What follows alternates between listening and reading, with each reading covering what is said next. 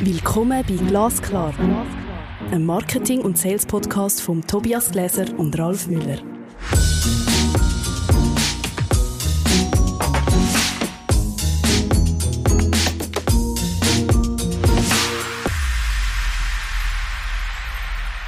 Hallo Ralf.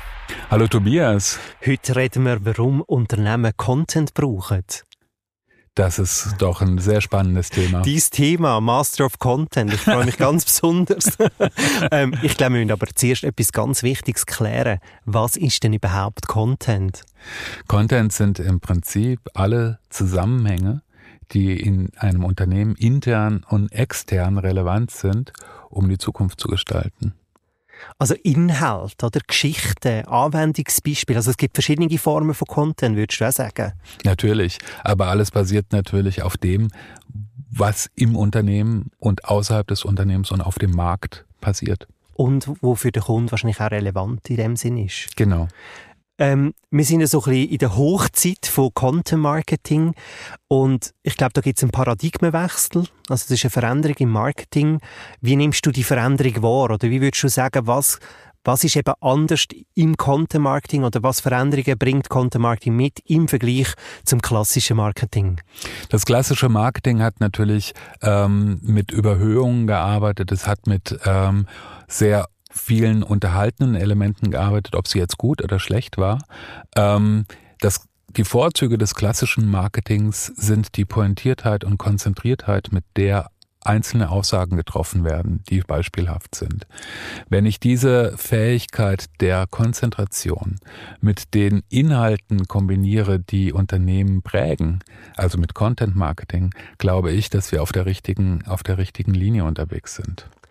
Also man kann, kann, man, es so sagen, dass man das Klassische, das ist eher das Werberische, das Anpreisende und Content Marketing ist mehr etwas vielleicht Beschreibens, Anwendungsorientiertes, vielleicht konkreter auch. Ja, es ist konkreter, ähm, aber es ist nicht Erzählen des Erzählens willen, das Content Marketing, sondern auch im Content Marketing ging, geht es darum, Aussagen ganz klar zu definieren und diese auch langfristig immer wieder zu wiederholen. Ja? Das Content Marketing zahlt auf ganz klare Aussagen ein. Und ähm, das hat es im Prinzip mit der ähm, bisher klassischen Kommunikation gemeinsam. Es bedient sich nur einer viel größeren Range von Inhalten, die im Unternehmen und außerhalb des Unternehmens, wie gesagt, entstehen. Und von daher ähm, hat es auch eine höhere Glaubwürdigkeit und eine höhere Vertrauensbasis, als das klassische Marketing es bisher gehabt hat. Das ist ein, ein bisschen, das klassische Marketing es äh, krankt ein bisschen daran, dass wir ähm, alle Medienkompetenz haben und sehr schnell die Versprechen durchschauen, die dort vielleicht nicht gehalten werden können. Die, der zukünftige Vorteil von Content Marketing ist Glaubwürdigkeit und Vertrauen. Wow, das war jetzt sehr philosophisch. Aber es ist ein guter Anfang, ähm, es zu konkretisieren. Genau, kann man eigentlich sagen, dass Content nichts anderes ist als Geschichten, Beschreibungen, Anwendungsbeispiele, also dass, dass es Inhalte sind, wo ein Unternehmen auf verschiedene Arten ähm, widerspiegelt. Widerspiegelt und äh, Inhalte, in denen auch der Leistungsbereich eines Unternehmens natürlich zu Hause ist. Ähm, deswegen haben auch die Dinge, die wir tun, Einfluss auf unseren Nachbarn und wie auch immer. Also Content ist, glaube ich, ein ziemlich weites Feld. Es geht um Inhalte. Es geht um Inhalte, wie gesagt, die die Zukunft bestimmen, von Unternehmen bestimmen und mit denen wir die Zukunft von Unternehmen prägen können. Das sind interne und externe Inhalte. Was ist denn Content Marketing. Also momentan sind wir ja so im Content Marketing Hype und die Kombination von Content und Marketing. Wie würdest du das beschreiben? Naja, also Content Marketing, so heißt das Wort ja, ist ja im Prinzip ein wesentlicher Bestandteil von Kommunikationsprozessen, ähm, der von vielen noch unterschätzt wird. Ähm, weil er im Prinzip etwas ablöst, was das klassische Marketing war. Mhm. Und was, wie tut sich denn Content Marketing zum klassischen Marketing unterscheiden? Das Content Marketing entsteht aus den Hintergründen, die die Produktion oder Herstellung von Dienstleistungen mit sich bringen, den Auswirkungen, die sie haben. Und es ist im Prinzip ähm, ein ganz anderer Ansatz, Dinge interessant zu machen. Also jetzt kommen wir direkt in Medias Res. Das bedeutet, äh, beim Content Marketing steht nicht das Produkt, sondern ein, ein, Interesse im Vordergrund. Können wir da auch das Schlagwort von dir, wo mir so gefällt, situationistisch einbringen? Also irgendetwas in einen situativen Kontext zu bringen. Genau, das ist in unserer Welt, die teilweise doch sehr abstrakt ist, äh, ein wesentlicher Punkt, dass man einfach im Content Marketing aufzeigen kann, wie die Vorteile von Produkten oder Dienstleistungen im Alltag für mich wirken. Und das ist eine ganz andere Beschreibung als zum Beispiel die Idealisierung eines Produktes oder die ähm, eher emotionale Herangehensweise. Es basiert einfach auf einem ganz anderen Denken. Und ähm, bevor du weiterfragst, ich finde, ähm, Content Marketing ist nicht alleine eine redaktionelle Leistung, sondern Content Marketing, hinter Content Marketing steht auch unternehmerisches Denken. Das heißt, ich durchdenke Produkte und Leistungen so, wie ein Unternehmer das tun würde und ähm, stelle somit wahrscheinlich auch die Idee dieses Produktes in den Vordergrund und nicht das Produkt selber. Also das Wissen über das Produkt und nicht das Produkt selber, den Nutzen des Produktes und so weiter und so fort. Genau, ich setze einen Kontext, also wo ist mein Kunde, was ist der Mehrwert von einem Produkt, wie kann man es einsetzen, ähm, wie sieht das aus, also eine Art ein bisschen wie ein bildliches Darstellen von einem Produkt, vielleicht auch in einer Anwendung und welcher Mehrwert damit verbunden ist. Warum brauchen denn eben Unternehmen Content Marketing? Oder warum zählen wir beide, ich glaube, ganz stark auf, auf das Instrument oder die Methode? Weil ich glaube, dass die ähm, Geschichten, die wir über erzählen können über Unternehmen und Produkte, noch sehr, sehr wenig ausgereizt sind. Jedes ähm, Unternehmen hat in gewisser Weise eine Geschichte, die häufig sehr interessant ist, ähm, aber auch Produkte haben eine Geschichte, die man erzählen kann.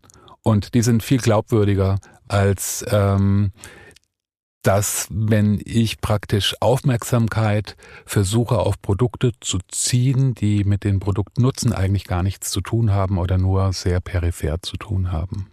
Können wir unterscheiden, wie gehen wir im Content Marketing vor, im Kontext oder im Zusammenhang von der Neukundengewinnung, aber auch der Bearbeitung und Pflege von Bestandskundinnen und Kunden? Ja, also bei Bestandskunden ist es, glaube ich, eine Bestätigung und ähm, dient der Kundentreue, der langfristigen Kundentreue. Und bei Neukunden ist es so, dass sie ähm, ja, wenn es geschickt gemacht ist, das Content Marketing, wie gesagt, über das Interesse auf mich kommen und weniger über das Produkt. Also das Interesse, dass äh, die Menschen schon bereits haben. Sie haben ein Bedürfnis, was befriedigt werden will und über dieses Bedürfnis kommen sie dann ähm, zum ersten Mal in Kontakt mit dem Produkt, der Dienstleistung, die ich anbiete. Das ist der wahrscheinlich glaubwürdigere, langfristig und weniger idealisierende Weg. Also wir können eigentlich vielleicht zusammenfassend sagen, Content Marketing dient im Bereich Neukundenanziehung in verschiedenen Formen. Wenn wir jetzt so in die Marketing-Terminologie reingehen, reden wir von Top of Funnel und Bottom of Funnel und Middle of Funnel. Also man wahrscheinlich auch muss schauen, in der Anziehphase, wo steht gerade der Kunde, wie, wie fest hat er sich mit einem Thema schon auseinandergesetzt und entsprechend tue ich auch Content aufbereiten. Also jemand, der sich länger äh, bereits im Entscheidungsprozess äh, von einem möglichen Kauf äh, befindet, der hat sich schon mehr mit dem Produkt auseinandergesetzt, also der braucht anderen Content als jemand, der ganz am Anfang steht. Und in der, in der Bestandskundenbearbeitung dient Content wirklich zur Bestätigung, da bin ich am richtigen Ort. Das ist nach wie vor äh, das Produkt oder die Dienstleistung von meiner Wahl. Kann man das so sagen? Ja, ich habe noch ein anderes Bild dafür. Eigentlich ist es wie ein gutes Gespräch, was ich führe, wo ich eine Einleitung habe, ein Mittelteil und wo ich am Ende vielleicht versuche, jemanden zu überzeugen oder in Erinnerung zu bleiben. Und jedes gute Gespräch hat eigentlich alle Bestandteile des Content Marketings. Ich glaube, dass wir Unternehmen überzeugen müssen, dass sie Content im Marketing brauchen ähm, also beziehungsweise Unternehmen sind bereits überzeugt oder viele wissen, dass Content relevant ist. Wie komme ich denn zu einer Content-Strategie und wie tue ich nachher auch sicherstellen, dass zielführender Content realisiert wird? Was sind da deine Erfahrungen? Also der, der erste und aller, aller wichtigste Punkt, den wir alle so ein bisschen verlernt haben, ist zuhören. Das heißt, in das Unternehmen gehen, mit möglichst vielen Leuten sprechen und zuhören, ähm, was in dem Unternehmen gedacht wird, aber auch zu den Kunden gehen und dort zuhören, ähm, was sie erwarten. Das ist meiner Ansicht nach der erste wichtigste Schritt. Danach schaue ich ähm, nach einem Themenplan, jetzt mal so ganz, ganz ähm, nach einem redaktionellen Plan, mit dem ich langfristig über eins, zwei Jahre vorgehen kann und natürlich auch noch länger. Ähm, dann würde ich gucken, welche Themen außerhalb der Produktwelt oder der Dienstleistungswelt ähm, welche Lösung diese Produkte tatsächlich anbieten und kann noch mal schauen, äh, wo diese Lösungen relevant sind und ob es für diese Lösung eine bessere Art gibt, sie zu erklären als bisher. Ich finde spannend, du tust den ähm, Entwicklungsprozess stark aus der inhaltlichen Perspektive anschauen. Ist ja logisch, auch mit dem Background. Ich schaue es dann mehr auf der organisatorischen Perspektive an. Ich finde es ganz wichtig, dass man mal grundlegend weiß, was sind Ziele, die man mit Content erreichen oder und was, wie tun wir sicherstellen, dass Content kontinuierlich auch entwickelt wird. Also, dass man nicht sagt, ja, wir müssen Content Marketing machen, sondern dass man auch ähm, ein Regelwerk aufstellt mit Abläufen. Sagt das eben irgendwelche Redaktionsmeetings, wir nennen die jetzt Content Session, also wo wir auch wieder gehen, abfragen, was, was sind denn relevante Inhalte, dann eben die, die zulässt, wie du vorher gesagt hast, Inhalte zu generieren, sie nachher auch über verschiedene Kanäle distribuieren, sei das auf der Webseite, sei das über Newsletter, sei das über Social Social Media Kanal, über einen Blog etc. Und nachher auch wieder das kontinuierlich auswerten, wie performt denn Content oder was sind auch Feedbacks und Interaktionen auf Content. Wie, wie sind deine Erfahrungen, so die Wechselwirkung von Auswertung von Content zu wieder einer Neugenerierung von Content? Ähm, da bin ich natürlich sehr, sehr, sehr dicht dran. Aber vorneweg wollte ich noch mal was sagen. Ich glaube, es braucht als allererstes ein Bekenntnis von Seiten der Verantwortlichen zum Content Marketing. Nämlich ist es ein ganz schön komplexer Prozess und das ist auch äh, wahrscheinlich die größte Herausforderung. Es braucht Menschen, die das kontinuierlich begleiten. Das heißt, es entstehen durch das Content Marketing Kosten. Ganz klar, die muss ich ganz klar planen und muss auch wissen, was ich dafür bekomme. Und es braucht wahrscheinlich eine grundlegende Bereitschaft, Tür zu öffnen, Einblick zu geben. Also das heißt, ich glaube, man muss auch äh, als ein Unternehmen Bereitschaft haben, in, auf eine tiefere Ebene von Kontext zu gehen. Ja, und was ich auch ganz wichtig finde, ist in gewisser Weise dieser Sprachwechsel, der da stattfindet. Ja, das heißt, ähm, das ist jetzt ein bisschen theoretisch, aber nicht weniger wahr. Ähm, es gibt in großen Unternehmen und in kleinen Unternehmen eine Sprache, die sich entwickelt. Und ähm, diese, diese Sprache ist eine interne Sprache, die bezüglich Produkten und der Herstellungsweise sehr, sehr ähm, effizient und zielführend ist, die nach außen aber nicht verstanden wird. Und in gewisser Weise ist Contentproduktion auch eine Art von Simultanübersetzung von ähm, Unternehmenslatein in Konsumentensprache. Und das ist ein ganz, ganz wichtiger Punkt bei der ganzen Geschichte, weil sonst erreiche ich die Leute nicht.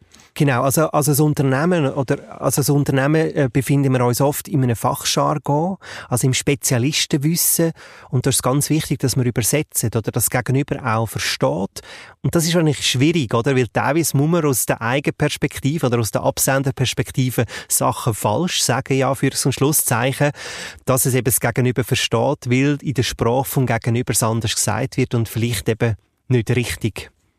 Da stecken ganz viele Wirkmechanismen dahinter. Da ist zum Beispiel die, die Kundenzentriertheit. Ja, die Kundenzentriertheit können lustigerweise Unternehmen, die Dinge herstellen, Dienstleistungen anbieten, nicht immer so gewährleisten, weil sie einfach auf der anderen Seite stehen.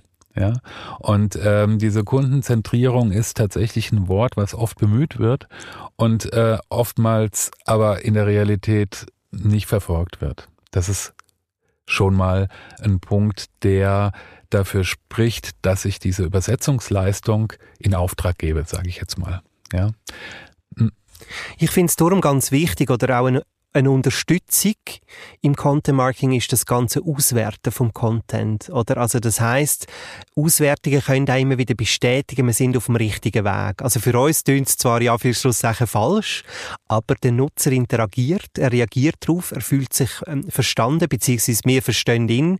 Ähm, und das kann eigentlich auch unterstützen in so einem Content-Prozess, eben, wo man wahrscheinlich am, am Anfang wahrscheinlich ein bisschen muss aushalten ähm, Genau, das kann sicher äh, unterstützend mitwirken. Also ein Highlight, was ich über, äh, was ich schon auch erlebt habe in diesem Interagieren, ist zum Beispiel, wenn du komplexe Zusammenhänge zu erklären hast, ja, in der Digitalisierung zum Beispiel, ähm, technologisch komplexe Zusammenhänge, dann kann es einfach auch sehr sinnvoll sein, die so einfach wie möglich und natürlich fachlich richtig wiederzugeben. Und manchmal ist das die einzige Hürde, die es über, zu überspringen gibt. Warum Unternehmen auf einen bestimmten Zug dann aufspringen, beziehungsweise sich von Leistungen und Produkten überzeugen lassen. Also in der B2B-Kommunikation ist das recht wichtig, weil immer weniger ähm, Fachleute auf der gleichen Ebene miteinander sprechen. Also es ist nicht so, dass Ingenieure mit Ingenieuren sprechen, sondern Ingenieure sprechen mit CEOs, CEOs sprechen äh, mit Dienstleistern, mit Servicepartnern, wie auch immer. Und ähm, da ist häufig tatsächlich eine gewisse Übersetzungsleistung notwendig, um die Leute wirklich zu erreichen. Du brauchst schon das Wort Narrativ, also die Herkunftsgeschichte. Inwiefern spielt die Herkunftsgeschichte von einer Unternehmung eine Rolle in der ganzen Content-Marketing-Methodik? Oder wie beeinflusst die Herkunftsgeschichte, wie man auch an Content angeht und, und Geschichten erzählt?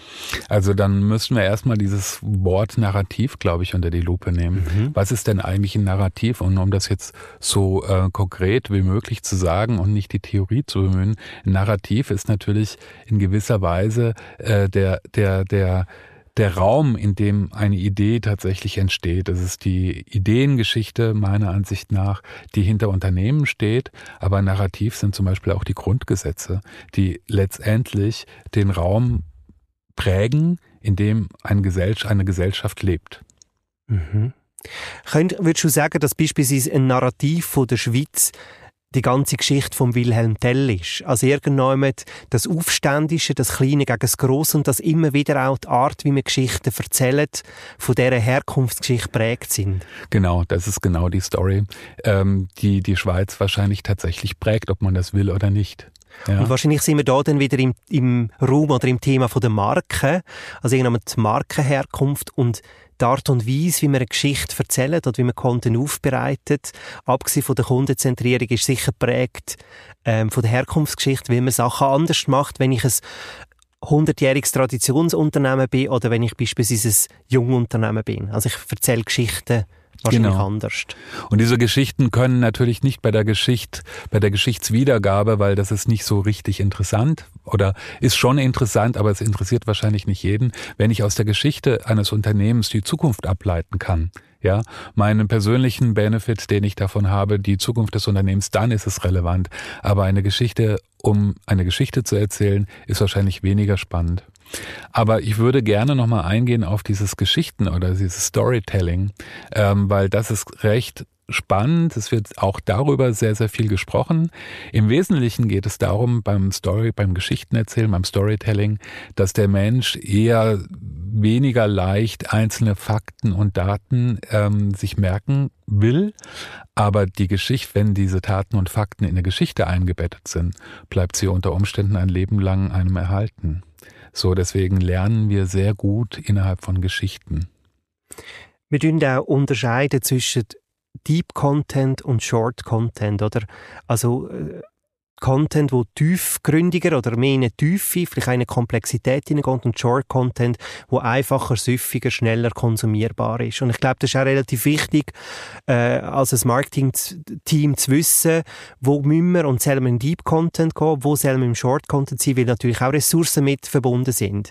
Wie würdest du Deep Content und Short Content unterscheiden? Oder was, was sind auch deren ihre Aufgaben oder Rollen im Content Marketing Mix?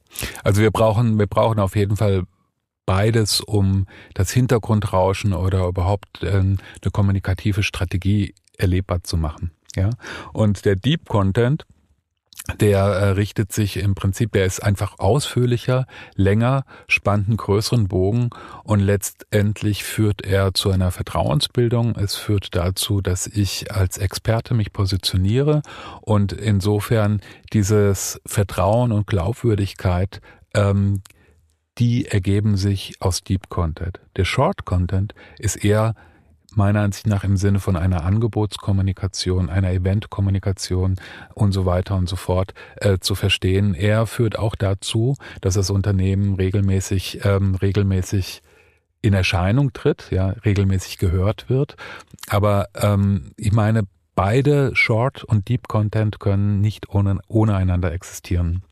Kann man sagen, dass es wahrscheinlich für eine Organisation, ein Unternehmen einfacher ist, die Entwicklung von Deep Content outsourcen und Short Content selber zu machen? Oder gibt es da nicht so eine Faustregel? Was ist da deine Erfahrung? Es liegt nahe. Es hat natürlich mit den Ansprüchen zu tun, die das Unternehmen verfolgt. Aber ähm, bei diesem Deep Content ist die vorher erwähnte Übersetzungsleistung recht wichtig. Für das braucht es wahrscheinlich auch eine andere Perspektive. Genau. Und die erhalte ich äh, einfacher, wenn ich sie nach draußen gebe. Das heißt, wenn ich über dich etwas sage, dann bekommst du damit andere Informationen, als wenn du über dich selbst nachdenkst. Es fehlt teilweise wahrscheinlich die Distanz, oder? Es fehlt die Distanz, genau. Mhm. Aber ich könnte, würde eigentlich sagen, die Faustregel, dass man sagt, Short Content kann man relativ gut als ein Marketing-Team selber handeln und realisieren und sobald man in Deep Content kommt, dass man das eher outsourcen, weil eben dort man andere Perspektive hat, eine gewisse Distanz. Als Faustregel würde ich das auch so behalten. Es gibt natürlich tatsächlich Deep Content Beispiele, wo ähm, man tatsächlich Ingenieure, brau Ingenieure braucht, um diesen zu schreiben und auch an die Ingenieure weiterzugeben, zum Beispiel. Ja, ähm, das sind Ausnahmen. Äh, es kommt darauf an, wie tief die Inhalte sind, mit denen Unternehmen in die Öffentlichkeit gehen wollen. Ich habe eine super Überleitung für die nächste Episode geschafft, wie du gemerkt hast. In der nächsten Episode reden wir miteinander über In- und Outsourcing reden. Müssen wir im Marketing wirklich alles selber können? Wunderbar, das ergänzt sich perfekt. Ich freue mich drauf. Ich mich doch auch. Bis in Episode 6. Das ist Glasklar. Ein Marketing- und Sales-Podcast von Tobias Gläser und Ralf Müller.